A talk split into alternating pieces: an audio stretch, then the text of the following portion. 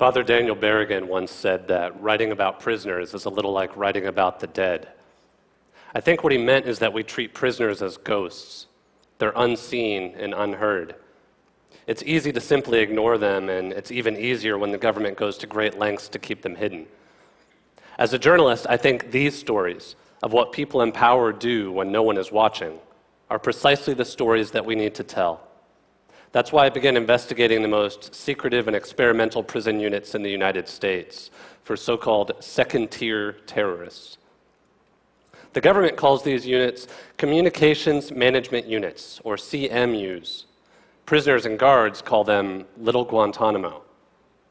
They are islands unto themselves, but unlike Gitmo, they exist right here at home, floating within larger federal prisons. There are two CMUs. One was opened inside the prison in Terre Haute, Indiana, and the other is inside this prison in Marion, Illinois. Neither of them underwent the formal review process that is required by law when they were opened. CMU prisoners have all been convicted of crimes. Some of their cases are questionable, and some involve threats and violence. I'm not here to argue the guilt or innocence of any prisoner. I'm here because, as Supreme Court Justice Thurgood Marshall said, when the prison gates slam shut, prisoners do not lose their human quality. Every prisoner I've interviewed has said there are three flecks of light in the darkness of prison phone calls, letters, and visits from family. CMUs aren't solitary confinement, but they radically restrict all of these to levels that meet or exceed the most extreme prisons in the United States. Their phone calls can be limited to 45 minutes a month compared to the 300 minutes other prisoners receive. Their letters can be limited to six pieces of paper. Their visits can be limited to four hours per month compared to the 35 hours that people like Olympic Park bomber Eric Rudolph receive in the Supermax.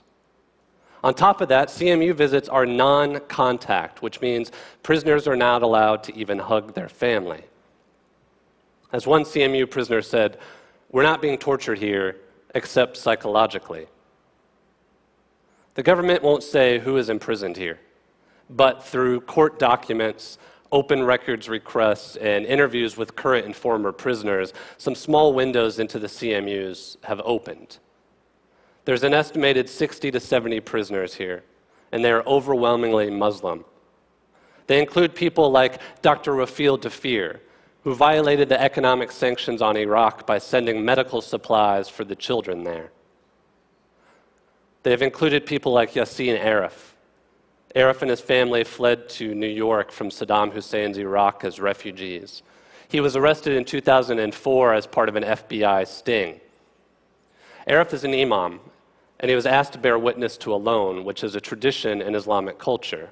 It turned out that one of the people involved in the loan was trying to enlist someone else in a fake attack. Aref didn't know. For that, he was convicted of conspiracy to provide material support to a terrorist group. The CMUs also include some non Muslim prisoners. The guards call them balancers, meaning they help balance out the racial numbers in hopes of deflecting lawsuits. These balancers include animal rights and environmental activists like Daniel McGowan. McGowan was convicted of participating in two arsons in the name of defending the environment as part of the Earth Liberation Front. During his sentencing, he was afraid that he would be sent to a rumored secret prison for terrorists. The judge dismissed all those fears, saying that they weren't supported by any facts. But that might be because the government hasn't fully explained why some prisoners end up in a CMU and who is responsible for these decisions. When McGowan was transferred, he was told it's because he is a domestic terrorist, a term the FBI uses repeatedly when talking about environmental activists. Now, keep in mind, there are about 400 prisoners in U.S. prisons who are classified as terrorists, and only a handful of them are in the CMUs. In McGowan's case, he was previously at a low security prison and he had no communications violations. So, why was he moved? Like other CMU prisoners, McGowan repeatedly asked for an answer, a hearing, or some opportunity for an appeal. This example from another prisoner shows how those requests are viewed. Once a transfer, told him no. At one point, the prison warden himself recommended McGowan's transfer out of the CMU, citing his good behavior. But the warden was overruled by the Bureau of Prisons Counterterrorism Unit, working with the Joint Terrorism Task Force of the FBI. Later, I found out that McGowan was really sent to a CMU not because of what he did, but what he has said. A memo from the counterterrorism unit cited McGowan's anti government beliefs. While imprisoned, he continued writing about environmental issues, saying that activists must reflect on their mistakes and listen to each other. Now, in fairness, if you've spent any time at all in Washington, D.C., you know this is really a radical concept for the government. I actually asked to visit McGowan in the CMU, and I was approved. That came as quite a shock. First, because, as I've discussed on this stage before, I learned that the FBI has been monitoring my work. Second, because it would make me the first and only journalist to visit a CMU. I had even learned through the Bureau of Prisons Counterterrorism Unit that they had been monitoring my speeches about CMUs like this one. So, how could I possibly be approved to visit? A few days before I went out to the prison, I got an answer. I was allowed to visit McGowan as a friend, not a journalist. Journalists are not allowed here. McGowan was told by CMU officials that if I asked any questions or published any story, that he would be punished for my reporting.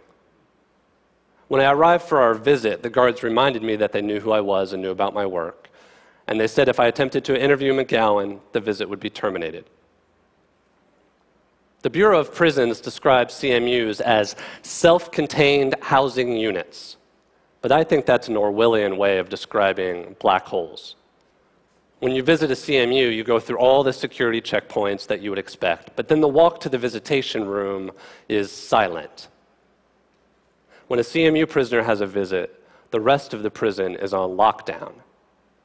I was ushered into a small room, so small my outstretched arms could touch each wall.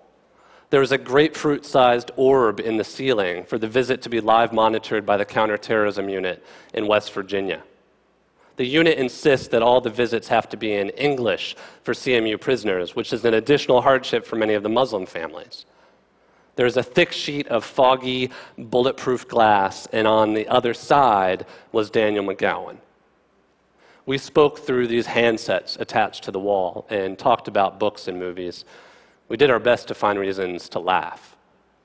To fight boredom and amuse himself while in the CMU, McGowan had been spreading a rumor that I was secretly the president of a Twilight fan club in Washington, D.C. For the record, I'm not. but I kind of hope the FBI now thinks that Bella and Edward are terrorist code names. During our visit, McGowan spoke most and at length about his niece, Lily, his wife, Jenny, and how torturous it feels to never be able to hug them, to never be able to hold their hands.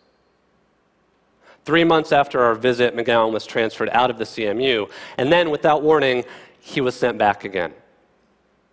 I had published leaked CMU documents on my website, and the counterterrorism unit said that McGowan had called his wife and asked her to mail them. He wanted to see what the government was saying about him, and for that, he was sent back to the CMU. When he was finally released at the end of his sentence, his story got even more Kafkaesque. He wrote an article for the Huffington Post headline Court documents prove I was sent to a CMU for my political speech. The next day, he was thrown back in jail for his political speech. His attorneys quickly secured his release, but the message was very clear don't talk about this place. Today, nine years after they were opened by the Bush administration, the government is codifying how and why CMUs were created. According to the Bureau of Prisons, they are for prisoners with, quote, inspirational significance. I think that is a very nice way of saying these are political prisons for political prisoners. Prisoners are sent to a CMU because of their race, their religion, or their political beliefs. Now, if you think that characterization is too strong, just look at some of the government's own documents. When some of McGowan's mail was rejected by the CMU, the sender was told it's because the letters were intended for political prisoners. When another prisoner, animal rights activist Andy Stepanian, was sent to a CMU, it was because of his anti government and anti corporate views. Now, I know all of this may be hard to believe that it's happening right now and in the United States. But the unknown reality is that the US has a dark history of disproportionately punishing people because of their political beliefs. In the 1960s, before Marion was home to the CMU, it was home to the notorious Control Unit. Prisoners were locked down in solitary for 22 hours a day. The warden said the unit was to, quote, control revolutionary attitudes.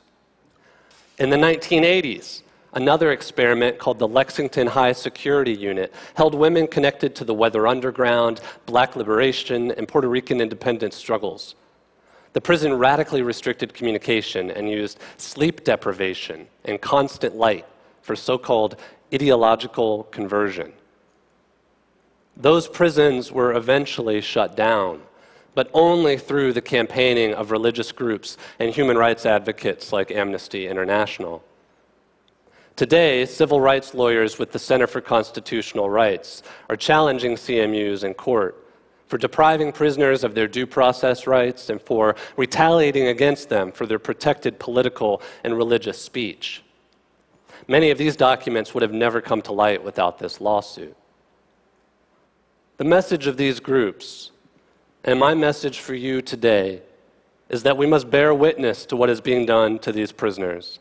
Their treatment is a reflection of the values held beyond prison walls. This story is not just about prisoners, it is about us.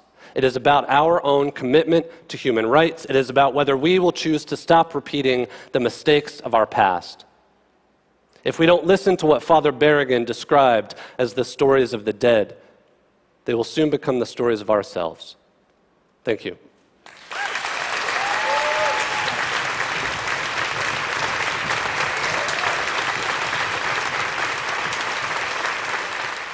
I have just a couple questions.